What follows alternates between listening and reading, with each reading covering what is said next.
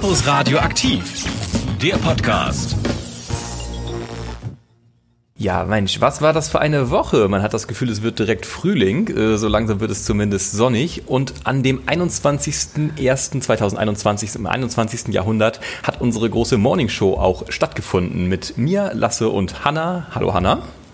Hallo Lasse. Und wir hatten natürlich alles vollgepackt mit Themen, wie sich das für Campus Radioaktiv selbstverständlich gehört. Was hatten wir zum Beispiel am Start gehabt? Also das Allerwichtigste ist natürlich erstmal zu sagen, dass wir den Jogginghosentag an diesem Tag zelebriert haben. Wie passend Und zu der Pandemie, muss man dazu nochmal sagen. Also passender geht eigentlich gar nicht. Ja, allerdings. Aber ich habe auch ein paar Tipps gegeben, wie man produktiver ist im Homeoffice und das ist nicht unbedingt die Jogginghose. Und das ist wirklich wichtig zu wissen, denn äh, ja, wie gesagt, heutzutage aktiver denn je, beziehungsweise nützlicher denn je. Außerdem haben wir etwas über historische Mythen über Katzen im Mittelalter erfahren. Warum werden die eigentlich so gehasst, besonders die Schwarzen? Ja, wartet's ab. Das alles gibt's jetzt in unserem Podcast. Nebenbei natürlich auch noch ebenfalls passend für die Lockdown-Situation und zum Zeitvertreib ein Spieletipp, ein Brettspieletipp. Kann man natürlich auch über Zoom oder Video Videokonferenzen erledigen. Und das ist noch lange nicht alles, oder? Also es geht äh, weiter mit einem Filmtipp, auf den ihr euch schon freuen könnt. Bisschen Abwechslung zu eurem ganzen Netflix-Getraller und ein Buchtipp um mal wieder das gute alte Buch in die Hand zu nehmen. Ganz genau. Und das war ja nicht unsere einzige Sendung, äh, denn neben dem klassischen Format völligen Quatsch, was wir in einer neuen Ausgabe äh, euch präsentieren werden, in der Sendung und in dem Podcast, den ihr jetzt hört, hatten wir auch noch weitere Sendungen. In der Mittagssendung gleich hinterher waren Gina und ich dann direkt noch einmal vor euch da. Und äh, Pia und Moritz hatten ebenfalls noch eine Sendung gehabt. Also ja, der Podcast ist, wie Janosch das immer sagt, pickepacke voll. Ja, wenn ihr diese Sendungen noch nachhören wollt, dann folgt uns doch gerne auf allen verschiedenen Social Media Plattformen, auf denen wir unterwegs sind. Auf Facebook Campus Radioaktiv, alles klein und zusammengeschrieben. Oder auf Instagram Campus-Radioaktiv. Und natürlich gibt es uns zu hören auf jeder Plattform, wo es Podcasts gibt. Und falls es euch gefällt oder auch nicht gefallen hat, lasst uns gerne ein bisschen Feedback da. Wir freuen uns immer über jede Rückmeldung. Aber jetzt keine weiteren Worte mehr von uns. Genießt einfach die folgenden Sendungen. Campus Radio aktiv, das Mitmachradio der FH Kiel. Und wie Lasse ja morgen vorhin schon gesagt hat, ist heute der internationale Jogginghosentag. Ich zelebriere diesen besonderen Anlass natürlich in Jogginghose. Ich hoffe, du auch, Lasse. Ähm, ja, ich muss ja zugeben, ich bin tatsächlich äh, am Arbeitsplatz beziehungsweise in der Fachhochschule heute. Und ähm, nee, das wäre vielleicht doch ein bisschen unangemessen, aber wäre ich zu Hause, würde ich es garantiert tun, ja.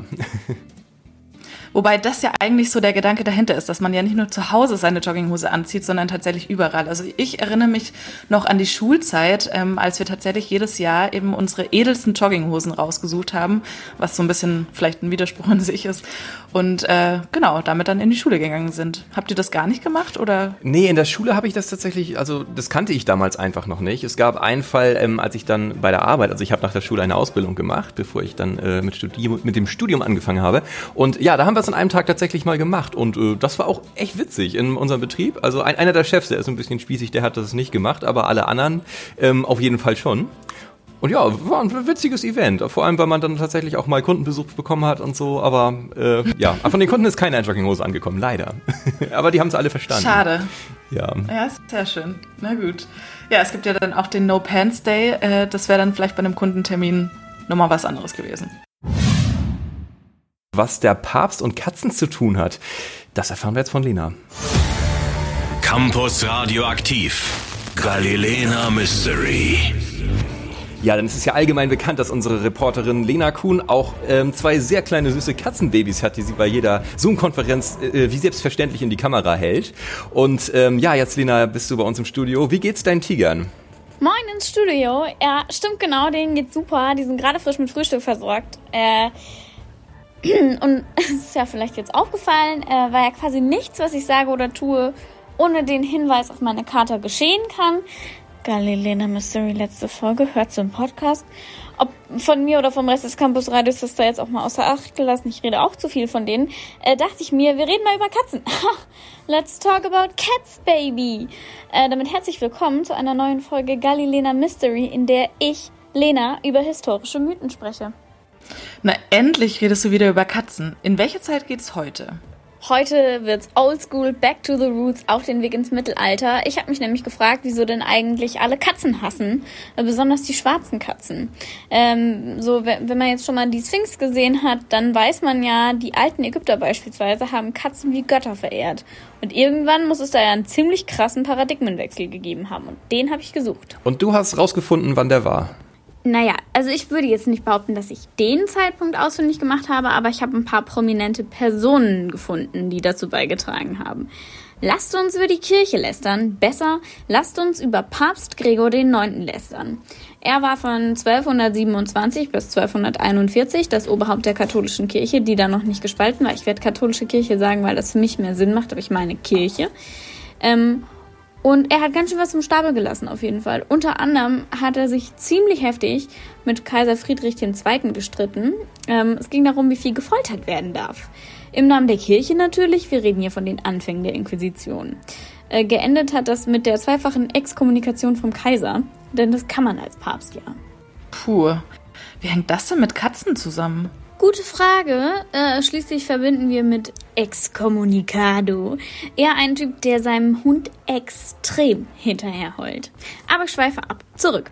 Also, wir schreiben das Jahr 1233 und es ist der 12. Juni. Der Papst veröffentlicht eine päpstliche Bulle. Das haben die früher ja öfter gemacht. Ist quasi ein rechtlich bindendes Machtwort vom Papst. Diese Bulle entstand auf der Basis von erstunken und erlogenen Briefen von Konrad von Marburg, einem sehr besonders brutalen Inquisitor. Der möchte an einer Schule im Raum Mainz ein teuflisches Ritual gesehen haben. Jünglinge, natürlich nur Männer, nur Männer in Schulen, die neu an der Schule sind, sollen angeblich eine Katze, eine Kröte und einen Knochenmann sehen und allen drei jeweils den Mund und den Allerwertesten küssen. Denn Rachel, die Kirche, die hilfreiche Mutter, beweinet ihre Söhne, die der Satan verdirbt. Beginnt dieses wunderbare Schreiben und dann geht's auch gleich voll ins Detail mit dem Geknutsche. Nach diesem Geknutsche haben sie angeblich eine Orgie und dann die gesamte Erinnerung an den katholischen Glauben verloren. Klar, liegt ja auch auf der Hand. Wieso noch gleich? Na, also das ist doch eindeutig. Liegt auf der Hand, weil der Teufel halb Katze ist. Katzen sind also die Verbindung alter heidnischer Götter, i pfui, mit den Hexen in der katholisch geprägten Mittelalterzeit. Hexen haben die Leute damals ja wirklich gerne gejagt und jetzt, wo angeblich klar war, dass der Teufel in Katzengestalt auf der Erde wandeln kann, haben sie natürlich auch sofort angefangen, Katzen zu jagen. Einzig logischer Schluss. Das war teilweise richtig brutal. Also die Katzen wurden verbrannt, von Türmen geworfen oder ertränkt. Und besonders schwarze Katzen waren dann da der Feind, weil die besonders teuflisch waren. Angeblich. Von denen gibt es wegen dieser Bulle heute auch immer noch relativ wenige in Europa, die frei rumlaufen. Und außerdem haben sich andere merkwürdige Traditionen aus dieser Geschichte festgesetzt. In einer belgischen Stadt beispielsweise verehrt man weiterhin jedes Jahr, dass man mal Katzen vom Kirchturm geworfen hat, indem man einen Hexendummy öffentlich verbrennt. Aber landen Katzen nicht immer auf den Füßen? Uff, ja, also ganz ehrlich, das habe ich mich auch gefragt, weil eigentlich schon, ne? Naja, also der Hype um die Katzen begann ein Jahrhundert davor, als ein Mönch predigte, dass der Atem der Katzen verantwortlich sei für die Pest. Danke für nichts, Bruder Berthold von Regensburg, du darfst mich ab jetzt nicht mehr Bro nennen. Wer das kennt, ist cool. Teilweise wurden Katzen auch wegen dieser Missetat verurteilt. Also in der mittelalterlichen Rechtsprechung hatten Tiere mehr Rechte, als sie es jetzt tun. Heute gelten Tiere als Sachen. Ähm, damals konnten sie bestraft und gefoltert werden wie Menschen. Da weiß man jetzt auch nicht so ganz, was da jetzt besser ist. Also hat dieser Mönch angefangen. Genau, der Mönch, dann kam eben der Gregor und dann spitzte sich zu bei dem Papst Innozenz dem Achten dann war ja nicht genug, ne? Einfach so mal so einen Massenmord auszurufen, 1233, nein. Dann wurden die Katzen als Spezies wegen der Nähe zum Teufel auch noch exkommuniziert von der Kirche. Kann man machen, muss man nicht. Mit einer Bulle im Jahr 1484 hat er also eine Hetzjagd auf Katzen losgetreten, die sich wirklich 300 Jahre lang sehr großer Beliebtheit erfreute. Und da wurden dann nicht nur Katzen general verdächtigt, sondern auch alle, die welche besaßen, haben sich auffällig gemacht. So als Mensch, wenn man eine Katze besaß, dann konnte man ja quasi nur eine Hexe sein oder einer Hexe sehr nahe stehen, weil, ne, sind ja Hexen. Auf äh, brutalste Weise wurden Katzen und Menschen dann gemeinsam verurteilt und bestraft und auch gerne wirklich nur zur öffentlichen Ermunterung der Menschen. Also die Folterszenen, die ich gelesen habe, die werde ich euch nicht beschreiben. So entstand auch der Aberglaube, dass Hexen sich in Katzen verwandeln können. Erstaunlich für diese Theorie, weil eigentlich hat die katholische Kirche erstmal gesagt, nee, das glauben wir nicht. Und dann haben sie es 300 Jahre durchgezogen. Aber was machen denn die Leute ohne Katzen? Auch eine sehr gute Frage. Besonders wenn man die Struktur der Gesellschaft damals ähm, mit den Ständen betrachtet und weiß, die meisten Leute waren Bauern. Also Katzen auf Bauernhöfen können echt hilfreich sein. Die essen die Mäuse. Ohne Katzen haben Menschen direkt weniger Essen, weil Mäuse Menschenessen essen. Und ein weiterer Kausalzusammenhang ist auch ganz spannend. Die Pest hat Europa im Mittelalter immer wieder ziemlich heftig gebeutelt. Hauptüberträger der Pest sind Ratten gewesen. Es wäre also nicht unwahrscheinlich, dass die Pest Europa und Deutschland wesentlich weniger stark getroffen hätte, hätte es mehr Katzen gegeben. Die können die Pest zwar auch an Menschen übertragen, aber halten die Rattenpopulation im Vorhinein relativ klein und schrecken Ratten ab. Dann kommen die den Menschen auch nicht so nah. Es ist also mehr als zynisch, dass man Katzen die Schuld für die Pest in die Schuhe geschoben hat, weil genau dieser extrem smarte Move hat die Pest immens beflügelt faszinierend, dass so kleine Tiere so einen gigantischen Fass da auslösen können. Ne? Katzen, diese kleinen Süßen, kann die nicht verstehen. Naja, was soll's. Auf jeden Fall schönen Dank für diesen Eindruck, Lena. Zeit für die Nachrichten. Hier ist Kim Hülsmann. Campus Radioaktiv. Nachrichten. Schleswig-Holstein plant zusätzliche Stellen für das Land. Schleswig-Holstein will in der Corona-Pandemie noch mehr Personal aufbauen als bisher vorgesehen. Die Landesregierung plant 474 zusätzliche Stellen, vorrangig für Bildung, Digitalisierung, Polizeinachwuchs, Justiz und die allgemeine Verwaltung, wie Finanzministerin Monika Heinold am Mittwoch in Kiel ankündigte. Dies geht aus der sogenannten Nachschiebeliste zum Haushaltsentwurf für das laufende Jahr hervor, der die Regierung am Dienstag zugestimmt hatte. Die Kosten des Nachschlags betragen rund 25 Millionen Euro im Jahr. Den Haushalt wird der Landtag voraussichtlich im Februar beschließen. Biden als Präsident vereidigt. Die USA haben einen neuen Präsidenten. Bei einer feierlichen Zeremonie vor dem Kapitol in Washington ist der 78-jährige Demokrat Joe Biden am Mittwoch als 46. Präsident vereidigt worden. Damit ist er der älteste Präsident in der Geschichte der USA. Zuvor hatte seine Stellvertreterin Kamala Harris ihren Amtseid abgelegt. Biden sagte in seiner Antrittsrede, ohne Einheit könne es keinen Frieden und keinen Fortschritt geben, sondern nur Verbitterung und Ärger. Er werde sich mit ganzem Herzen für Einheit und Versöhnung einsetzen. Biden löste den Republikaner Donald Trump ab, der entgegen der Tradition nicht an der Amtseinführung seines Nachfolgers teilnahm. Sport. Angelique Kerber in Quarantäne. Tennisprofi Angelique Kerber, die am 15. Januar in Melbourne landete, gehört zu den mehr als 70 Spielerinnen und Spielern, die aufgrund von Infektionsfällen auf den Flügen nach Australien ihr Hotelzimmer nicht verlassen dürfen. Zwei dieser Profis sind nun positiv getestet worden. Damit hat sich die Zahl der unmittelbar am Turnierverlauf beteiligten und positiv getesteten Personen auf 10 erhöht. Ihr Management bestätigte am Mittwochmorgen jedoch, dass Kerber nicht dazugehört. Das erste Grand Slam Turnier des Jahres startet am 8. Februar. Wind und Wetter. Also Lasse, wenn ich so aus dem Fenster schaue, sehe ich ja, dass da ein kleiner Sonnenaufgang tatsächlich gerade stattfindet. Wie ist denn das Wetter heute? Ja, zumindest geht jetzt die Sonne tatsächlich langsam auch auf, obwohl sie noch hinter Wolken äh, versteckt ist, wird es hell draußen, das kann ich auch erkennen. Heute ist es in Kiel noch verbreitet windig, vor allem momentan gemessen am Kieler Leuchtturm aus südlichen Richtungen fünf Windstärken, immerhin noch in Böen bis acht Windstärken möglich. Das wird aber im Laufe des Tages weniger und gegen Mittag bekommen wir dann tatsächlich auch ein bisschen Sonne heute, wenn wenn sich der Hochnebel verzieht. In den nächsten Tagen bleibt es zwar windig, nicht ganz so stürmisch wie heute. Es wird etwas kühler, morgen nur noch maximal 5 Grad und zum Wochenende her erreichen wir zumindest nachts wieder den Gefrierpunkt. Es wird tatsächlich immer mal wieder Sonne geben zwischendurch, teilweise ist es bewölkt. So richtiges Winterwetter ist allerdings tatsächlich nach wie vor leider nicht in Sicht. Campus Radio aktiv, das Mitmachradio der FH Kiel. Hanna, ich habe gehört, du hast jetzt eine interessante Challenge-Reihe mit einer Freundin angefangen, wo ihr alles mögliche merkwürdige, aber witziges äh, unternehmen müsst. Erzähl doch mal. Ja, genau. Äh, quasi eine Challenge of the Week ähm, mit äh, Nina. Grüße gehen raus an dieser Stelle, die auch ganz fleißig zuhört. Und äh, in der Woche sind wir quasi jede Woche ähm, ja, beauftragt, eine andere Challenge zu erfüllen und uns jeden Tag quasi ein Beweisfoto davon zu schicken. Also äh, nächste Woche geht's weiter mit Outfit of the Day, worauf ich mich sehr freue, weil dann habe ich endlich mal wieder einen Grund, mich ansehnlich anzuziehen.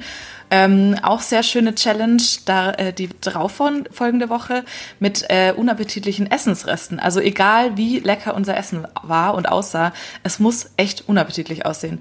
Also so ein bisschen, ja, Anti-Insta. Trend. ja, genau. Ja, genau. Richtig gut. Das ist, äh, ja, das posten so viele Leute ihr Essen bei Insta. Ich kann es einfach nicht mehr sehen. Ja, freue ich mich schon sehr drauf. Äh, ja. Äh, das kann auf jeden Fall ganz schön aussehen. Und das kennst du auch bestimmt, Lasse, wenn man so durch die Wohnung läuft und den ganzen Tag die Socken trägt, dann sehen die aus wie sonst was, wenn man mal so ein bisschen an die Sohle sieht. Ja, deswegen Und, habe ich äh, keine weißen Socken mehr. Auch eine gute Idee. Äh, Wir haben aber quasi die Aufgabe, dass wir jeden Tag weiße Socken oder helle Socken anziehen, weil die Challenge heißt Socken ohne Seele. Und äh, genau, dann schauen wir uns mal jeden Tag an und müssen fotografieren, wie das dann so von unten aussieht. Und äh, meine absolute Lieblingschallenge ist tatsächlich, den schmutzigsten Ort in unserer Wohnung zu fotografieren. Also jeden Tag einen anderen Ort zu sehen. Ich bin mir sicher, da würde jeder was Schönes finden. Ich finde das richtig gut. Besonders in dieser blöden Zeit, wo man eh zu Hause rumsetzen muss, möglicherweise noch in Quar- Quarantäne.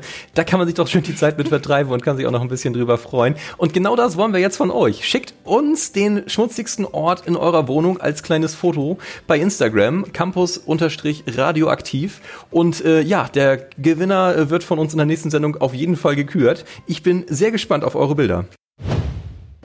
Campus Radio aktiv. Cox Klappentexte.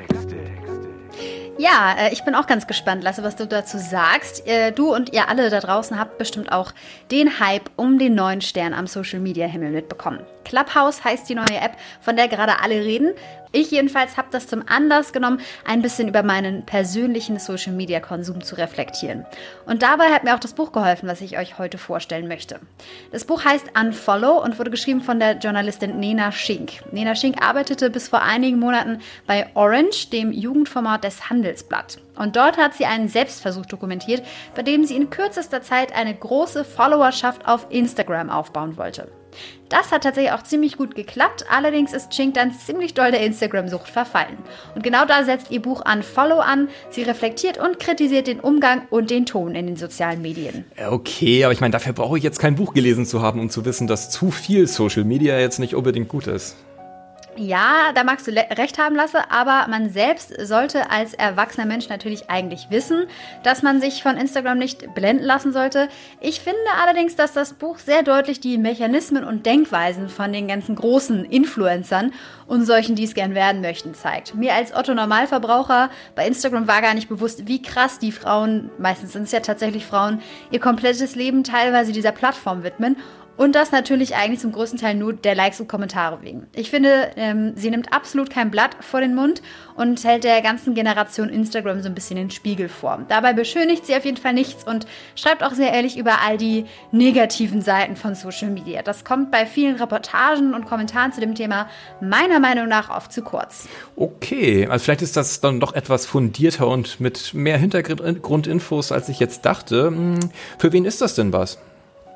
Also ganz klar, Unfollow richtet sich natürlich in erster Linie an all diejenigen, die sich selbst mit einer Bildschirmzeit von zwei Stunden täglich bei Instagram und Co. ertappen. Und äh, an die, die bei zu wenig Likes einen Tag lang irgendwie direkt mal unglücklich darüber sind. Ich persönlich bin zwar eher der passive Nutzer, aber ich muss zugeben, nach dem Buch habe auch ich so ungefähr 100 Leuten bei Instagram entfolgt. Einfach weil sie mich überhaupt nicht interessieren. Aber auch wenn ihr euren kleinen eigenen Social-Media-Konsum gesund einschätzt, dann lohnt sich das Buch, um mal ein bisschen zu verstehen, wie diese Community auf Instagram und Co. so tickt und warum das für viele tatsächlich auch ein Vollzeitjob ist. Hanna, ich habe gehört, du bist gar nicht so genau, äh, gar nicht so ganz aus der Nähe von hier, sondern eher aus dem Süden von Deutschland. Und ja, ob man es glaubt oder nicht, ähm, sprachlich gibt es da durchaus ein paar Unterschiede, hast du festgestellt, als du hier hingekommen bist, oder? Ja, allerdings. Also so äh, 900 Kilometer weiter südlich sagt man äh, tatsächlich manchmal echt ganz andere Sachen, die natürlich dann immer erst auffallen, wenn man in einer ganz anderen gefühlten Zeitzone ist. ähm, und ja, ich bin noch dabei, mich zu akklimatisieren, aber ich muss sagen, es läuft eigentlich ganz gut. Also ich kann mich ganz gut äh, verständigen mit den mit den Menschen hier und wir verstehen uns ganz gut und ähm, ja, also es wurde einfach äh, total hochgepusht. Irgendwie alle meinten, ja, das wird total anders und ich hatte irgendwie so ein bisschen dadurch das Gefühl, dass ich in ein anderes Land ziehen würde, fern, fern von Deutschland ähm, und habe mich auch so ein bisschen wie der Protagonist aus äh, Willkommen von den Willkommen bei den Sties gefühlt. Ich weiß nicht, ob du den Film kennst. Nee, leider nicht, wo er aber den dann- guck ich noch. Schade. Hast du was verpasst? Ja, sehr schön. Da zieht er nämlich ins kalte Nordfrankreich aus dem Süden und äh, ja, alle machen ihm total Angst und Bange und immer, uh, Le Nord, Le Nord. Ja, so habe ich mich ein bisschen gefühlt, aber ich muss sagen, äh, ich fühle mich hier sehr wohl. Und trotzdem gibt es so paar Verständigungsprobleme. Äh, was mir zum Beispiel direkt aufgefallen ist, ich wollte immer ganz norddeutsch klingen und habe immer gesagt Schleswig-Holstein oder beziehungsweise Schleswig-Holstein. Auch nicht schlecht, ja. ja. Dann, äh, genau, wurde ich eines Besseren belehrt, dass äh, das tatsächlich eher nicht so gesagt wird. Also Holstein, also, So übertrieben sagen. ist das dann noch nicht. Holstein, genau, das wäre dann, aber das habe ich hier auch noch von niemandem gehört. Also ich glaube, das ist dann ganz extrem. Ja, wir sind ja auch nicht hier so ganz äh, sprachlich im extremen Norden, sag ich mal. Also es gibt auch Gegenden, besonders ländlicher Art, wo man tatsächlich fast nur Plattdeutsch redet und ähm, selbst wenn man dann Hochdeutsch sich zwingt zu sprechen, dann die ST auch wirklich so ausspricht, wie sie geschrieben werden zum Beispiel. Ähm, ja, das ist noch relativ moderat hier, wie ich finde. Ja, schön. Äh, dann muss ich von meinem Semesterticket auf jeden Fall noch Gebrauch machen und mir mal diese Gegenden anhören. Ja, äh, was mir zum Beispiel auch aufgefallen ist, oder beziehungsweise was ich mir äh, direkt am Anfang versucht habe abzugewöhnen. Ich habe immer, in Bayern sagt man auch immer gä oder gell. Wir sagen jetzt gä, aber das ist natürlich auch überall unterschiedlich. Und äh, damit kam ich hier auf jeden Fall, äh, habe ich für ein paar Schmunzler gesorgt und bin jetzt auf jeden Fall auf dem Ne-Trip. Also ja, stimmt. Wenn ich mal drüber nachdenke, mit dem Gell würde ich erstmal gar nicht genau wissen, was eigentlich gemeint ist. Ähm, ja, ja, so genau wie hau, hau ab, geh weg vielleicht, aber ja, ja, so macht es ja, natürlich nee, Sinn, ja klar. ja, das stimmt. Äh, man merkt es gar nicht, wenn man hier in der ganze wohnt. Ja, ne? Nee, hey. Habe ich mich schon richtig eingestellt. Sehr gut. Aber Lasse, eine Frage brennt mir noch auf dem Herzen. Was ist der richtige Ausdruck? Semmeln oder Brötchen? Äh, ganz klar Brötchen. Semmeln, also wahrscheinlich wissen Leute so ein bisschen, dass es um, um Lebensmittel geht, aber dass es jetzt wirklich diese Brötchen sind, äh, werden die meisten nicht wissen. Nein, auf jeden Fall Brötchen. Ja, okay, das äh, muss ich mir dann tatsächlich auch noch angewöhnen. Ich habe nämlich schon gehört, dass wenn man hier beim Bäcker Semmeln sagt, dann bekommt man so ein süßes Brötchen, so wie Rasin Rosinenbrötchen oder ähnliches. Und äh, ja, wenn ich natürlich mich auf, ein, auf eine schöne Semmel freue, dann will ich natürlich kein Rosinenbrötchen. Aber gut, das sind ja alles Dinge, an die man sich gewöhnen kann. Ein Wort will ich dir übrigens auch noch äh, jetzt an den Kopf werfen, weil es das Wort schlechthin ist, was immer ankommt, wenn man hier im Norden ist, weil es für uns so unglaublich selbstverständlich ist. Das ist der Feudel oder das Feudeln des Bodens. Ähm, wenn man den jetzt äh, sauber wischt mit dem Lappen. Das, das Ding das nennt man hier einfach Feudel. Absolut selbstverständlich, von klein auf gelernt. Und es ist ein unglaublich komisches Erwachen, wenn man feststellt, dass es wirklich tatsächlich nur hier Feudel heißt. Und dass das Wort auch sonst keiner kennt, ja. oder? Du hast das noch nie gehört, schätze nee. ich mal. Nee, also äh, lustig, dass du genau das Wort ansprichst, weil ich tatsächlich, äh, glaube ich, nach einer Woche, in der ich in meiner neuen WG hier in Kiel war, ähm, ging es um den Putzplan und darum, ja. äh, dass wir dann auch den Boden immer feudeln. Und ich dachte mir, was machen wir mit dem Boden denn, bitteschön?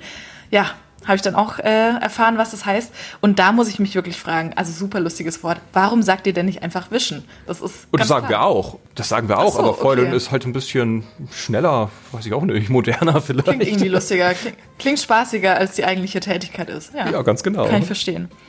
Ja. Äh, was mir tatsächlich auch noch gerade einfällt, ähm, was ich auch direkt in der ersten Woche gelernt habe, ist tatsächlich, dass man für Sprudelwasser nicht irgendwie Sprudelwasser oder sonstiges sagt, sondern einfach Selter. Und meine Mitbewohnerin meinte mal so ganz selbstverständlich, kannst mir bitte das Selter reichen? Und da habe ich sie halt auch angeschaut mit großen Augen und wusste natürlich überhaupt nicht, um was es geht und was hier in der Küche denn bitte Selter sein soll. Äh, ja, ja, bis sich dann rausgestellt hat, das ist eine oder die Bezeichnung für Sprudelwasser und es war ja ursprünglich einfach, ich glaube, die gibt es gar nicht mehr, eine Marke für Sprudelwasser. Richtig? Doch, die gibt's, die gibt's schon noch und äh, ja, da brauchen die Norddeutschen auch nicht sonderlich stolz auf ihre Sprache zu sein. Sie haben einfach den Markennamen ähm, ja zu dem Produkt gemacht, so ein bisschen wie Google Synonym für Suchen steht, ist Selta hier Synonym für Sprudelwasser. Ja, äh, ja hat sich etabliert, ganz klar. Finde ich nicht unbedingt Definitiv. gut, aber ist halt so. Kann man jetzt auch nicht mehr ändern. Nee, das stimmt. Aber es, äh, ich muss sagen, es gibt auch eigentlich Schlimmeres. Aber also auf jeden Fall alles äh, sehr spannend und äh, ich bin ja auch erst seit drei Monaten hier, also ich bin immer noch am Lernen, aber freue mich auf jeden Fall noch neue Ausdrücke zu lernen und vielleicht auch ein paar aus dem Süden zu etablieren. Who knows? Und wir haben ja gerade schon ein bisschen äh, darüber gesprochen, ähm, wie die anstehende Prüfungsphase für uns beide so aussieht. Aber wir sind ja quasi schon alte Hasen und deswegen mhm. haben wir mal bei unseren Campus Radioaktiv Erstis äh, nachgehört, wie denn die äh, Prüfungsphase so für die beiden aussieht. Und ähm, als erstes haben wir mal den Kelvin gefragt, der jetzt im ersten Semester studiert. Für mich persönlich ist die anstehende Prüfungsphase während der Corona-Zeit noch etwas surreal und nicht wirklich greifbar, da sich meine Mentalität durch die sich immer wieder wiederholenden Tagesabläufe nicht wirklich ändern kann. Und das finde ich sehr schade, aber ich denke, durch die Tutorien und vielleicht auch die Prüfungsvorbereitungen sollte sich das dann auch mit der Zeit etwas ändern können. Wir haben auch bei Xenia nachgefragt. Auch sie ist Ersti, auch sie ist bei uns im Campus-Radio-Team. Xenia, wie sieht's aus? Kommst du damit gut klar oder bist du mit diesen Online-Prüfungen eher überfordert? Ehrlich gesagt fühle ich mich momentan ziemlich überfordert und ich glaube auch, dass es den meisten aus meinem Semester so geht, zumindest denen, die vorher auch noch nie studiert haben. Und das Online-Semester trägt nicht unbedingt dazu bei, dass es uns leichter ergeht. Im Gegenteil, die Kommunikation zwischen Studierenden und Dozierenden ist doch schwerer, als man denkt. Und durch die Corona-Beschränkungen kann man sich ja auch nicht persönlich mit der Lerngruppe treffen, sondern nur virtuell. Und das ist auch nicht so einfach. Ja, also auf jeden Fall für die Erstis eine absolute Ausnahmesituation, würde ich sagen. Ähm, dazu haben wir aber auch später noch ein bisschen was. Wir haben jetzt aber auch nochmal hier jemanden, der das Ganze so ein bisschen aus dozierenden Sicht erklären kann. Denn der liebe ähm, Oliver Uitz ist bei uns, ähm, der ja auch unser Opa Olli, der das Campus Radioaktiv so ähm, mitleitet. So förmlich. äh, sag mal, wie ist es denn bei dir so? Ne? Prüfungsphase steht an, es galt alles online. Und klar, das Ganze gab es letztes Semester schon, aber irgendwie habe ich persönlich das Gefühl, dieses Semester ein bisschen ein anderes Gefühl zu haben als letztes Semester. Ja, also der Unterschied zu letztem Semester ist, man äh, in das letzte Semester sind wir reingegangen unter dem Wissen, es geht nichts. Das heißt also, wir können nicht an die FH kommen. Und dieses Semester, also ähm, hatten wir angefangen unter der Prämisse, Mensch, da geht ja noch einiges und wir können sozusagen einige Fächer, die relativ viel starke Präsenz voraussetzen, ähm, können wir sozusagen doch durchführen. Das hat sich dann im Laufe des Semesters dann wiederum geändert und da mussten wir dann eben individuell immer wieder Lösungen zu finden. Also ich habe zum Beispiel das Fach Hörspiel, wo die Studierenden eben normalerweise Aufnahmen in so einem, im Tonstudio hier in der FH machen müssen und das ist natürlich eben dann schwierig gewesen. Da musste man einiges umorganisieren, aber ich habe so ein bisschen das Gefühl, das hat alles irgendwie schon so geklappt und die meisten haben ähm, irgendwie, also wir von dozierenden Seite und natürlich auch die Studierenden haben irgendwie das Gefühl, hey, komm, Chaka, wir kriegen das alle zusammen irgendwie hin. Ist zwar kacke, mhm. aber so what, wir müssen irgendwie durch. Kannst du grundsätzlich so Online-Prüfungen auch irgendwas Positives abgewinnen? Also insgesamt, jetzt mal unabhängig davon, dass es jetzt dass ihr jetzt anders eingestellt daran gegangen seid als im vorigen Semester? Was soll daran positiv sein? Also ich glaube, also ähm, ja, also nee, glaube eher, also natürlich freuen wir uns eigentlich eher, wenn, wenn, wenn wir da Präsenz haben. Ne? Also ich meine, und mhm. auch die entsprechenden, äh, ähm, die entsprechenden Sachen dann vor Ort haben, weil es, es, bedeutet halt immer, dass du die Leute nicht siehst, du guckst nicht in irgendwelche Augen, das ist bei den Sitzungen schon so, also was weiß ich, bei den Seminaren, ähm, wo früher so ein reger Austausch herrschte im Seminarraum, ist es jetzt so, dass in der Videokonferenz irgendwie gehende Stille ist und niemand was sagt. Man muss sich schon echt wirklich ja. dezidiert die Leute ansprechen, bis dann irgendwie was zurückkommt, dann auch nur wirklich so ganz knapp so. Ähm, das ist einfach, glaube ich, so dem Format geschuldet so und das empfinde ich schon als sehr einschränkend irgendwie und das nervt irgendwie, aber so, es nützt ja nichts, wir müssen da irgendwie durch. Ne? Wir haben jetzt gerade schon vor ein paar Minuten gehört, ähm, wie es den Erstis und auch uns und auch den Dozierenden mit der aktuellen Situation gilt. Und hm. da kam ja eigentlich der allgemeine Konsens raus, ist alles ein bisschen schwierig, oder Martin? Ja, also es ist tatsächlich nicht so einfach. Und genau aus diesem Grund haben wir als Campus Radioaktiv und äh, auch Studierenden ähm, alte Hasen euch ein paar Tipps zusammengestellt, wie ihr gut und sicher durch die Prüfungsphase kommt. Äh, Pia, was ist denn dein Tipp, den du so okay. hast? Okay, also mein Nummer eins Tipp für alle Menschen, die in irgendeiner Art und Weise bald Prüfungen schreiben, ähm, ist nicht den Kopf zu verlieren. Denn es gibt nichts Schlimmeres, als hm. äh, irgendwie eine Woche vorher festzustellen, ich kann nichts, ich muss jetzt Panik schieben und dann verliert man ganz viel Zeit und hm. man geht mit einem super unguten Gefühl in das äh, Ganze rein. Also versucht das Ganze so entspannt wie möglich anzugehen. Dann mein nächster Tipp ist zu sagen, es ist auch vollkommen okay, sich einfach mal einen Nachmittag freizunehmen. Man kann nicht durchgängig lernen. Irgendwann ist die Kapazität auch erreicht. Und es macht dann keinen Unterschied mehr, ob ich acht Stunden oder nur zwei Stunden gelernt habe, wenn nach zwei Stunden der Kopf schon voll ist. Also nehmt euch einfach mal frei, macht vielleicht auch mal ein Wochenende komplett nix und versucht euch zu entspannen. Und eine Sache, tauscht euch mit euren KommilitonInnen aus, denn es gibt nichts Schlimmeres, als so ein paar Tage vor der Prüfung festzustellen, oh mein Gott, ich habe das Gefühl, irgendwie das, was ich hier gemacht habe, das verstehe ich gar nicht oder das, was ich hier gemacht habe, das macht doch irgendwie keinen Sinn. Also tauscht euch möglichst früh mit euren KommilitonInnen aus, ähm, damit ihr einfach nicht in, in Panik verfällt. Hm. Hm.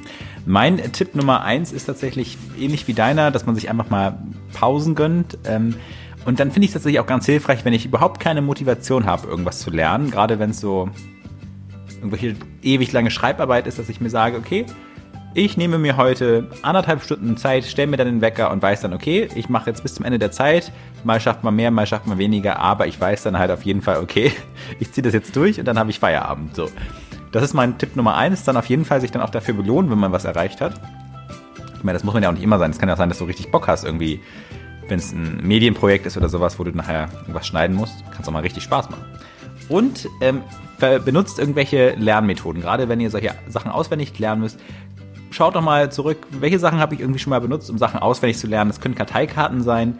Was mir mal hilft, ist tatsächlich alle Informationen auf DIN A4-Blätter zu schreiben, ganz klein. Dann habe ich alles zusammen und weiß, oh, so viel ist es gar nicht, auch wenn es dann ganz klein ist. Ähm, hilft tatsächlich auch ganz gut. Aber wie belohnst du dich denn, Martin? Also was genau würdest du da empfehlen? Hm, also ich finde tatsächlich immer gutes Essen ist eine gute Belohnung. Ähm, äh, Süßigkeiten gehen dann auch. Also tatsächlich sowas in der Richtung. Kann auch mal sein, okay, ich zocke jetzt einfach eine Runde FIFA oder sowas, kann auch sein. Ja, heute ist der Tag unserer liebsten gefiederten Freunde. Wer ist das? Natürlich die Pinguine. Weltpinguintag, ich hätte ehrlich gesagt nicht gedacht, dass das sowas gibt. Gibt es das für jeden Vogel?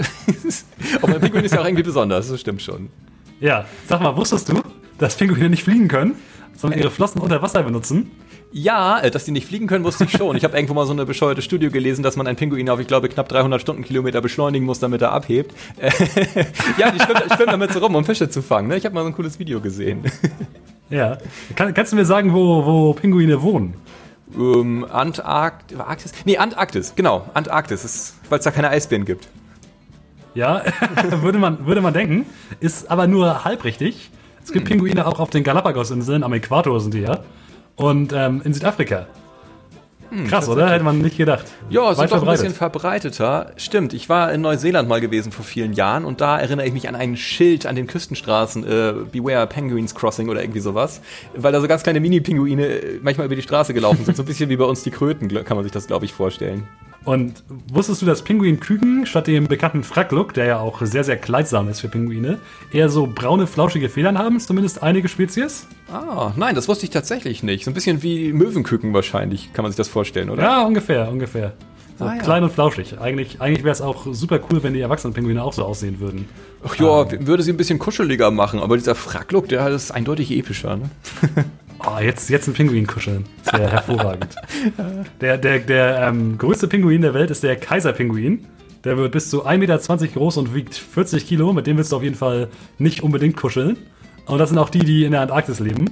Ah, ja. Und das ist diese, diese Spezies, wo die, die Männchen die Eier ausbrüten und dann die Weibchen Futter holen gehen. ähm, sehr, sehr progressiv. Und sie haben auch fast schon wie so ein Känguru so eine Bruttasche, wo die Eier auch bewahrt werden, bevor sie ausbrüten. Ah, ähm, verstehe. Das wusste ich auch noch nicht. Faszinierend. Die Viecher sind vielseitiger, als ich dachte. Okay. Leider, leider von der Erderwärmung bedroht. Der Lebensraum geht nach, nach und nach verloren. Ja, habe ich gehört. Aber den größten hatten wir jetzt. Was ist denn der kleinste Pinguin? Der kleinste Pinguin ist der Zwergpinguin mit nur 30 Zentimetern und 1,5 Kilogramm. Das sind die, die in Australien und Tasmanien leben und vielleicht auch die, die du in Neuseeland gesehen hast. Ich weiß das nicht so genau. Ah, ja, kann sein. Ich weiß es auch nicht so genau. Aber die waren nicht groß, auf jeden Fall. Ein, cooler Fakt über ähm, Zwergpinguine ist, dass die in Erdlöchern nisten, aber auch in Vogelhäusern, also so Nistkästen kannst du für die bauen. Das hätte ich eigentlich unglaublich gerne in meinem Garten. So ein kleines Häuschen, wo ein Pinguin wohnt, da ähm, hoher Wiederverkaufswert. Ja. Und für uns als, äh, als Informatiker, der Zwergpinguin ist auch der Pinguin, der den Erfinder von Linux, dem Betriebssystem, dazu bewegt hat, den Pinguin als Maskottchen zu nutzen. Ja, natürlich. Tux, dieses kleine, knuffige, ja, Pinguinchen da. Jeder, der schon mal ein Linux-System hochgefahren hat, hat das wahrscheinlich oben links in der Ecke bemerkt. Wir hören jetzt eine neue Ausgabe, brandneu kann man sagen, unseres Lieblingsformats Völliger Quatsch, bei dem uns äh, Dozierende Antworten auf, naja, sonderbare Begrifflichkeiten geben. Ähm. Ähm. Campus Radio aktiv. Das ist natürlich völliger Quatsch. Gott sei Dank ist Radio ja nur für die Ohren und nicht für die Augen, sonst würden Sie ja sehen, wie ich jetzt hier vor dem Mikrofon stehe, nämlich nicht splitterfasernackt. Aber woher der Begriff kommt, das wissen mit einiger Wahrscheinlichkeit unsere hochdotierten Dozierenden. Das ist relativ unspektakulär zu erklären. Auf jeden Fall. Splitterfasernackt ist ein Begriff aus der Telekommunikationsbranche. Definitiv nein. Also wenn man sich komplett nackt auszieht, dann haften am Körper ja noch Fasern. Johnny Carson war über Jahrzehnte der Late-Night-Talkshow-Host in Amerika und er gilt als ein sehr, sehr konservativer, sehr zurückhaltender Moderator und Showmensch. Ja, das finde ich nicht gut. Als man noch keine Baumwolle verwendet hat, sondern tierische Wolle, die äh, eigentlich nicht lange hielt. Bei dem ein Unternehmen vorgibt, transparent über die Geschäftsbedingungen zu informieren, in Wahrheit aber einige Fallstricke zum Nachteil des Kunden in den Vertrag eingebaut hat. Splitterfasernackt ist abgeleitet von diesen Bambusstrandmatten oder auch Splitterfasern umgangssprachlich genannt. Und was passiert ist, die kleinen gesponnenen Fasern, wenn sie nicht gut äh, verzwirbelt waren, haben sich immer wieder geteilt. Und da viele unserer Kleidung ja Mischgewebe sind, sehen die Kunstfasern unter dem Mikroskop wie kleine Splitter aus. Ähm, deswegen hat er damals tatsächlich auch diesen deutschen Begriff benutzt, um das Brüder Amerika im Grunde nicht zu erschrecken. Und so konnte er trotzdem über Nacktheit sprechen. Das geht doch nicht. Die ständig dafür sorgen, dass man an ungünstigsten Stellen Splitter unter der Haut hat. Besonders beliebt sind diese Matten eben an FKK-Stränden. Und irgendwann konnte man zwischen den Fasern durchgucken und hat gesehen, dass die Menschen äh, vielleicht was anderes drunter hatten oder im schlechtesten Fall halt gar nichts. Wenn man da wirklich ranzoomt dann direkt nach dem Ausziehen an den nackten Körper, dann ist das wie so ein Mikrokaktus, der dann da zum Vorschein kommt. Und das ist dann eben mit dem Fachbegriff Splitterfasernackt zu erklären. Das ist natürlich völliger Quatsch. Jetzt, jetzt, jetzt, also ich bitte Sie, wenn es so einfach gewesen wäre, hätten wir doch nicht gefragt, nicht wahr? Splitterfasernackt kommt selbstverständlich aus dem fällenden, also liegenden Gewerbe. Also, also aus der Forstwirtschaft kommt es natürlich. Dabei geht die Herkunft des Wortes bis ins Mittelalter zurück. Wenn man an das wertvolle Kernholz eines Stammes heran wollte, musste man das äußere Splitterholz, also die Rinde, entfernen. Anschließend lag der Stamm sozusagen splitterfasernackt vor einem. Wobei wir wieder beim Anfang wären. Ach nee, egal. Jedenfalls freuen wir uns auch nächstes Mal wieder, wenn sich unsere Dozierenden nackig machen und einen niegelnagelneuen Begriff erklären bei der nächsten Folge von... Das ist natürlich völliger Quatsch. Ja, es gibt ja echt viele tolle Projekte an der FH. Die Studierenden sind alle ziemlich engagiert, machen Radio, bauen dies und das. Und leider kriegen diese Projekte wegen Corona häufig nicht die, ähm, häufig nicht die Aufmerksamkeit, die sie, die sie verdienen. Und deswegen haben wir Olli im Studio. Olli, erzähl uns von dir. Ja, moin, ich bin Oliver, studiere Schiffbau und ich bin vom Projekt Shadow Racer heute hier. Und wir bauen und konstruieren Boote und treten dann damit äh, ja, gegeneinander an mit gegen andere Hochschulen auf Regatten. Und das ist mittlerweile in ganz Europa der Fall. Okay, und äh, was befähigt euch dazu? Ihr seid alle, seid ihr alle Schiffbauer?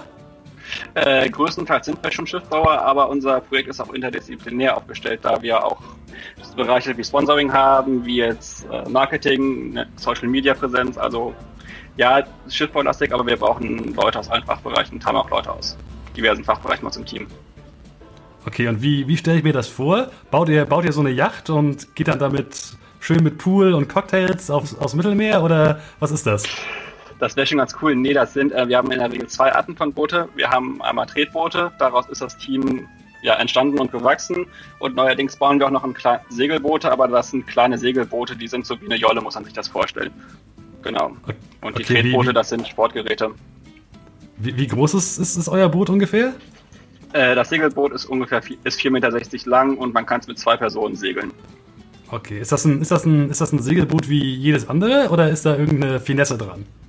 Genau, also es ist schon was Besonderes. Zum einen ist es ein relativ sportliches Segelboot und zum anderen ist es halt eben aus ähm, nachwachsenden Materialien gebaut. Sprich, das ist aus Flachsfasern gebaut.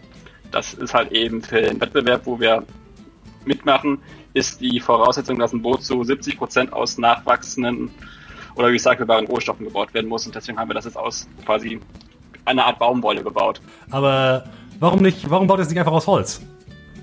Äh, das hat eigentlich zwei Gründe. Zum einen haben wir äh, bei uns im Team Bootsbauer, die äh, eine, eine große Erfahrung mit Faserverbundwerkstoffen haben, wo auch Flachs zugehört. Und zum anderen haben wir eine relativ spezielle Rumpfform und die hätte man jetzt nicht so ohne weiteres aus Holz hinbekommen. Und das waren die zwei Gründe, die dagegen gesprochen haben. Okay, ähm, eine spezielle Rumpfform. Was, was macht die so speziell? Wer, wer hat die designt? Äh, das hat auch ein Student aus unserem Team, hat das im Rahmen von einem FA-Projekt, also von einer FA-Arbeit designt. Und wir haben quasi einen Bug, mit dem man durch die Wellen schneiden kann. Das ist quasi die Besonderheit an dem Boot. Okay, ähm, ist das eigentlich schwierig, ein Boot zu bauen? Also es, wie gesagt, wir haben halt zum Glück Leute mit Erfahrung, aber es ist halt eben trotzdem eine Menge Arbeit, weil wir haben ja mit, mit, quasi mit einem weißen Blatt Papier angefangen, das komplett als Team designt, gebaut. Das ist, hat unwa ist unwahrscheinlich viel Arbeit, aber bringt auch unwahrscheinlich viel Spaß, weil man währenddessen super viele neue Erfahrungen und Wissen sammelt und das so ein Team tierisch voranbringt. Ja, du meinst, du meinst gerade Team. Wie viele Leute seid ihr?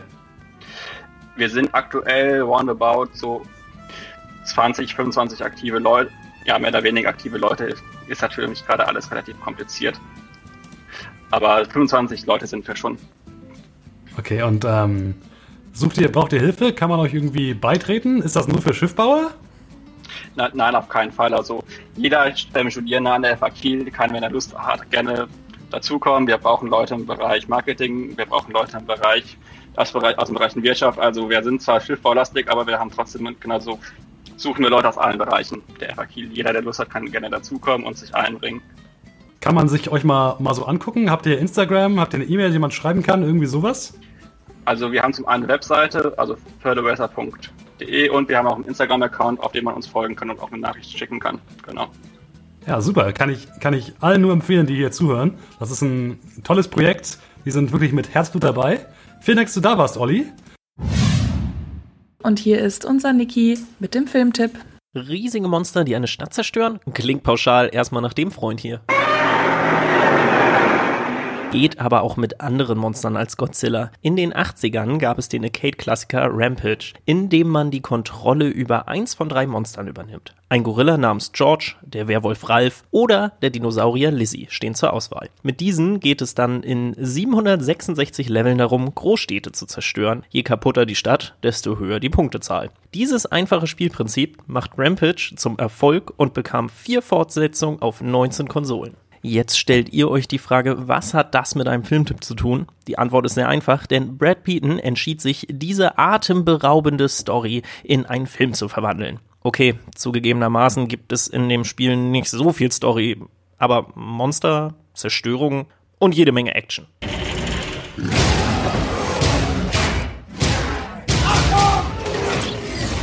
Der Primatenforscher Davis Okoy, gespielt von Dwayne Johnson, hat es nicht so mit Menschen. Stattdessen sucht er lieber den Kontakt zu Tieren. Allen voran zu dem von ihm selbst aufgezogenen Albino-Gorilla George.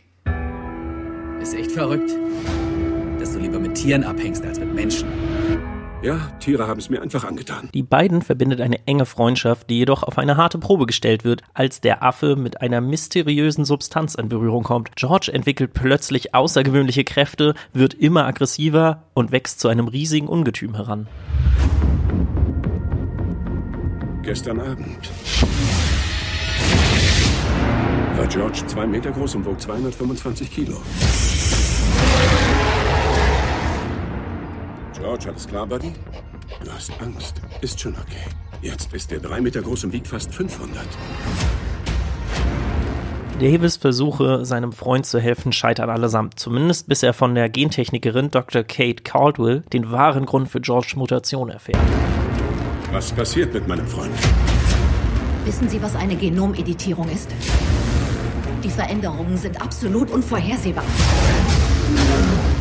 Der für das Unglück verantwortliche Konzern hat unterdessen seine ganz eigenen Pläne mit dem außer Rand und Band geratenen Gorilla und will deshalb unbedingt verhindern, dass Davis und Kate an ein Gegenmittel gelangen. Und als wäre das Chaos nicht schon gewaltig genug, tauchen plötzlich noch zwei weitere genveränderte Kreaturen auf. Ein riesiger Wolf und ein Urzeitkrokodil machen sich gemeinsam mit George auf den Weg Richtung Chicago, wo die drei Monster völlig hemmungslos damit beginnen, die ganze Metropole in Schutt und Asche zu legen.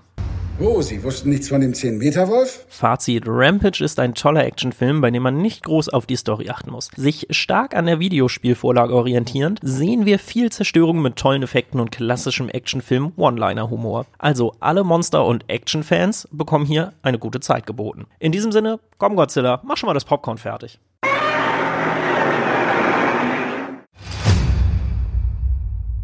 Und ja, Gina, du hast eine neue App entdeckt, beziehungsweise sie wurde dir vorgeschlagen. Es geht um Clubhouse. Ich habe das Ding nicht, also erstmal habe ich kein iPhone und zweitens weiß ich auch gar nicht, warum es da überhaupt so geht. Lohnt sich das Ding? Was hat es damit auf sich?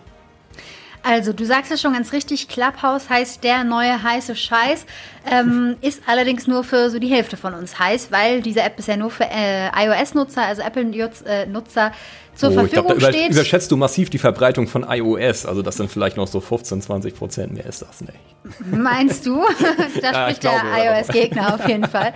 Jedenfalls können es nur Apple-Nutzer bisher ähm, runterladen aus dem App Store und man kommt auch nur ähm, in den Genuss dieser App, wenn man eine Einladung bekommt von jemandem, der schon auf der App ist. Dazu muss man sagen, alles, was wir jetzt bisher besprechen, bezieht sich auf eine Beta-Version. Die App ist noch nicht komplett äh, in dem Zustand, wo sie vielleicht mal hin soll. Ähm, es gibt sicherlich auch kritische Stimmen. Eine davon hören wir gleich.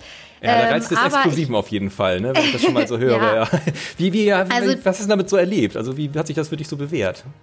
Ich muss sagen, diese App ist in erster Linie bisher sehr, ja, sehr businesslastig, sehr, wie du schon sagst, exklusiv, möchte gern exklusiv vielleicht aber auch eher. Also wenn man reinkommt, das, dazu muss man sagen, die App ist Audio-only. Das heißt, es gibt wie so verschiedene ähm, Videokonferenzräume, wo man beitreten kann, allerdings gänzlich ohne Bild, ohne ähm, Text. Es gibt keine Möglichkeit, Kommentare zu schreiben oder Profile irgendwie zu gestalten. Man kommuniziert nur in bestimmten Räumen über Audio. Und ähm, das Interessante ist halt, dass sich dann da viele Experten in solchen Räumen zusammenfinden und dann über irgendwelche bestimmten Themen reden. Ich fand es am Anfang die ersten zwei Tage total spannend und war irgendwie wirklich auch mit totaler Prominenz in einem Raum, wo man sich dann teilweise gefragt hat, huch, was macht ihr denn hier? Auf einmal stand ich, beziehungsweise ich stand natürlich nicht wirklich, aber war neben Joko Winterscheid in irgendeinem Raum. Auch Leute wie ähm, Doro Bär oder andere Politiker, Philipp Amthor, die sind tatsächlich auch schon auf der Plattform. Und ähm, wenn du dann in einem Raum mit nur 200, 300 Leuten bist, ähm, wovon die Hälfte vielleicht das nur nebenbei laufen lassen hat, ist die Chance ganz groß, dass du wirklich mit solchen Leuten sprechen kannst. Das ist natürlich total cool. Andererseits finde ich die Themenvielfalt so ein bisschen eingeschränkt bisher. Also es geht tatsächlich hauptsächlich um wie baue ich mein Business auf, ähm, was äh, ist eigentlich Online-Marketing, Social Media, also sehr viele so ja, Early Adopter-Themen aus dem Tech-Business- und Online-Bereich. Hm. Hast du auch aus der extremistischen Schiene was erlebt? Weil das hört man ja immer wieder, dass das da nicht ganz, äh, nicht ganz ohne ist, zumindest wenn man nicht, wenn man da ein bisschen unbedarft dran geht. Ich habe tatsächlich gar nichts dahingehend bisher mitbekommen. Dazu muss man sagen, am Anfang, wenn man sich die App einrichtet, dann muss man sehr, sehr viele Angaben zu Interessen, also muss man nicht, aber kann man, äh, sehr viele Angaben zu Interessen und Einstellungen und ähm, ja, Hobbys, was auch immer, ähm, Religion machen und daraufhin wird dann halt auch sein Feed und die vorgeschlagenen Leute zugeschnitten. Deswegen kann es natürlich sein, dass mir sowas gar nicht ausgespielt wird. Auf der anderen Seite ähm, hat natürlich jede Social-Media-Plattform und jedes Forum im Internet immer die Gefahr, dass äh, sich Extremisten oder so da breit machen. Was ich allerdings bemerken möchte auf Clubhouse ist, natürlich datenschutzrechtlich wird es noch irgendwie diskutiert, aber du kannst theoretisch Personen blocken, du kannst Personen melden und du musst natürlich auch keinem Raum beitreten von jemandem, von dem du nicht weißt, ob du da die Meinung teilst. Also es ist äh, sehr gespalten, würde ich sagen. Alles klar. Vielen Dank, Gina, erstmal für diesen Erfahrungsbericht. Wo treffen sich seit neuestem meine Freunde von der Jungen Union? Richtig. Das Herzblatt des äh, Lobbyregisters Philipp Amthor und seine FreundInnen sind jetzt bei Clubhouse. So wie quasi jeder und jede andere Influencerin auch. In den letzten drei Tagen hat sich die App auf Social Media zu einem so wichtigen Thema hochgeschaukelt, dass man ihr fast nicht entkommt. Und das ist unglaublich nervig. Aber zwei Schritte zurück. Ganz am Anfang. Was ist Clubhouse? Laut Beschreibung im App Store liefert die App Drop-in-Audio-Chats, also Zuhören bei den Gesprächen anderer. Sowas wie Live-Podcasts ohne Bild. Unterhalten können soll man sich da mit FreundInnen, zuhören können soll man dabei, Zitat, interessanten Personen weltweit. Der Teufel ist hier im Detail. Die App gibt es nur im App Store, sie ist iOS exklusiv. Und um das Exklusive zu betonen, kann auch nicht einfach jede Person mit einem iPhone die App runterladen und mitmischen. Um sich einzulocken, brauchen NutzerInnen eine Einladung. Die bekommt man entweder nach einer gewissen Zeit auf der Warteliste der App Oder man wird von bereits bestehenden NutzerInnen eingeladen. Wenn man aber niemanden kennt, der die App benutzt, ist man automatisch raus, auch wenn man ein iPhone hat. Aber nicht nur dann. Wer schlecht oder gar nicht hört, dem nützt Clubhouse auch überhaupt nicht, weil man die Sprechenden nicht sieht. Man kann also keine Lippen lesen. Automatische Untertitel erzeugen kann sie auch nicht. Nachhören? Pustekuchen. Live oder verpasst. Wie Radio. Deswegen podcasten wir. Hört unseren Podcast auf eurer Lieblingspodcast-Plattform. Wem das mit dem elitären Anspruch der gegenseitig einladenden iPhone-UserInnen nicht eklig genug ist, dem kann ich anbieten, die Gespräche werden nicht moderiert. Menschen mit rassistischen oder sexistischen Standpunkten können da vor ihren FollowerInnen ungefiltert, unkontrolliert und unsanktioniert ihre Meinung rausposaunen. Ein ziemlicher Luxus, wenn andere große Plattformen rechten die Leitung kappen oder komplett verschwunden werden. Neben dem Inhaltlichen machen auch die Datenschutzaspekte keinen Bock auf mehr.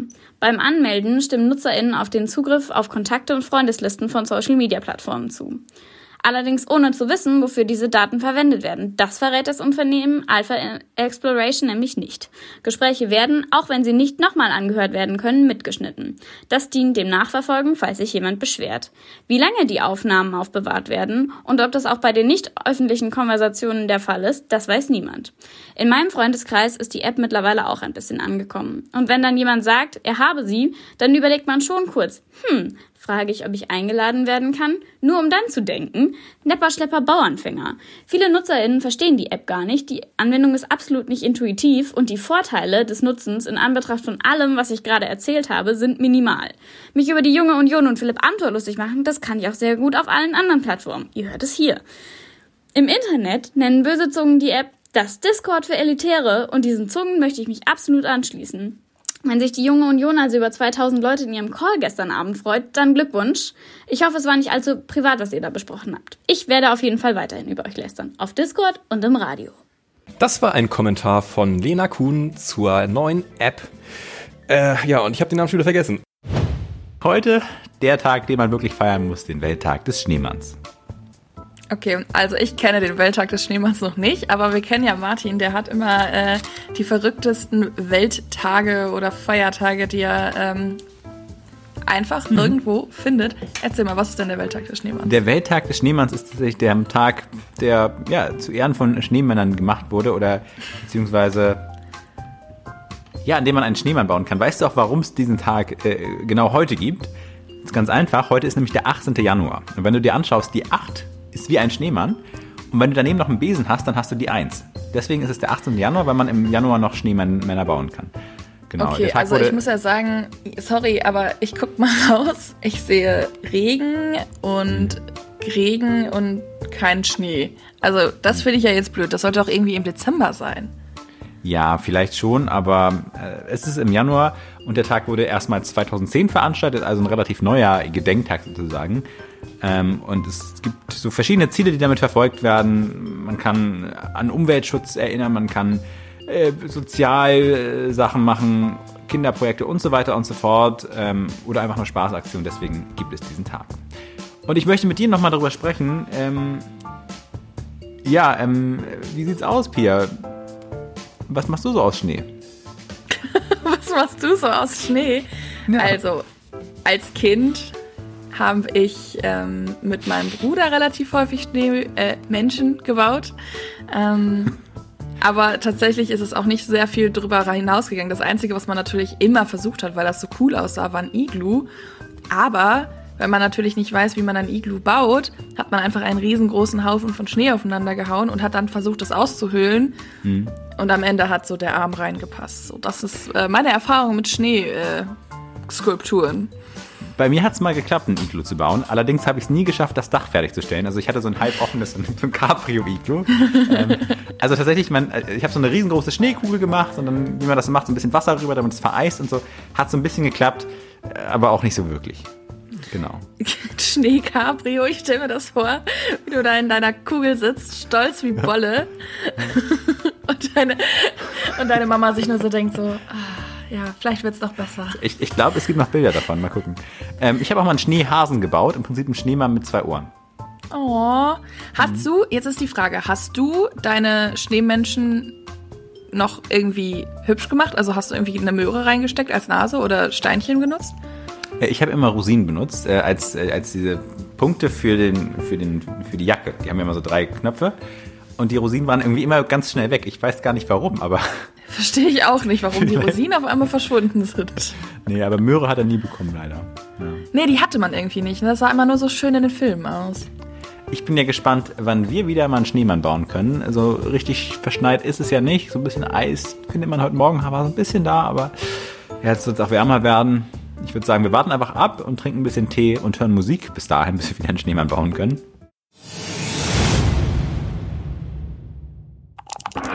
MB Spiele präsentiert. König, Dame, Bauer. Martins Brettspieletipp. Das Weltall. Unendliche Weiten. Irgendwo zwischen den ganzen Galaxien sind eure Raumschiffe unterwegs.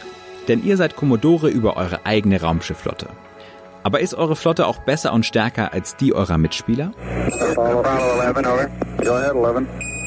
Das Spiel, das ich euch heute vorstellen möchte, heißt Space Base und ist von John DeClaire, erschien bei AEG Spiele. Das Ganze ist ein Würfelspiel und läuft so ab, dass ihr vor euch eine Raumstation mit zwölf Raumschiffen liegen habt, durchnummeriert von 1 bis 12. Ihr würfelt mit zwei Würfeln und je nachdem, was ihr würfelt, könnt ihr die verschiedenen Raumschiffe aktivieren. Entweder nehmt ihr dafür jeden Würfeln jeweils einzeln, also die 1 für Raumschiff Nummer 1 und die 5 für Raumschiff Nummer 5, oder beide Würfel zusammen, das heißt in dem Fall 1 plus 5 Raumschiff Nummer 6. Raumschiff aktivieren, was heißt das jetzt genau? Vereinfacht bringt euch jedes Raumschiff entweder Siegpunkte oder Geld, das ihr dann für bessere Schiffe ausgeben könnt. Jetzt kommt der interessante Teil, denn immer wenn ihr euch entscheidet, ein neues Schiff zu kaufen, kommt das alte Schiff nicht weg oder so, sondern wird auf Mission geschickt. Das heißt, ihr bekommt nichts mehr für dieses Schiff, wenn ihr selbst dran seid, dafür aber immer dann, wenn die anderen diese Zahl würfeln. Insgesamt muss man schon so ein bisschen strategisch spielen, also welches Raumschiff kaufe ich jetzt wann, natürlich ist aber auch immer ein Quäntchen Glück dabei. Am Ende gewinnt wie so oft derjenige mit den meisten Siegpunkten. Für wen ist das was? Für alle, die es super nervig finden, immer darauf zu warten, bis sie wieder dran sind. Ihr kennt das sicherlich, die anderen überlegen und überlegen, ihr wartet und wartet. Dadurch, dass man hier auch was bekommt, wenn der Gegner dran ist und nachher sogar zum Teil mehr, als wenn ihr selbst dran seid, entsteht quasi nie das Gefühl, dass es nicht vorangeht. Wie schwer ist das Ganze? Relativ unkompliziert, das Prinzip ist easy, manchmal muss man aber gerade am Anfang nachschlagen, was die Symbole auf den Raumschiffkarten bedeuten. Was kostet der Spaß? So etwa 30 bis 35 Euro, das ist das Spiel aber meiner Meinung nach auf jeden Fall wert. Mein Fazit, Space Base ist kurzweilig, ungewöhnlich und macht vielleicht auch ein bisschen süchtig. Ich weiß, wovon ich rede. Deshalb bekommt das Spiel auch von mir 8,4 von 10 Punkten. Also, wie schlagt ihr euch als Commodore auf eurer eigenen Space Base?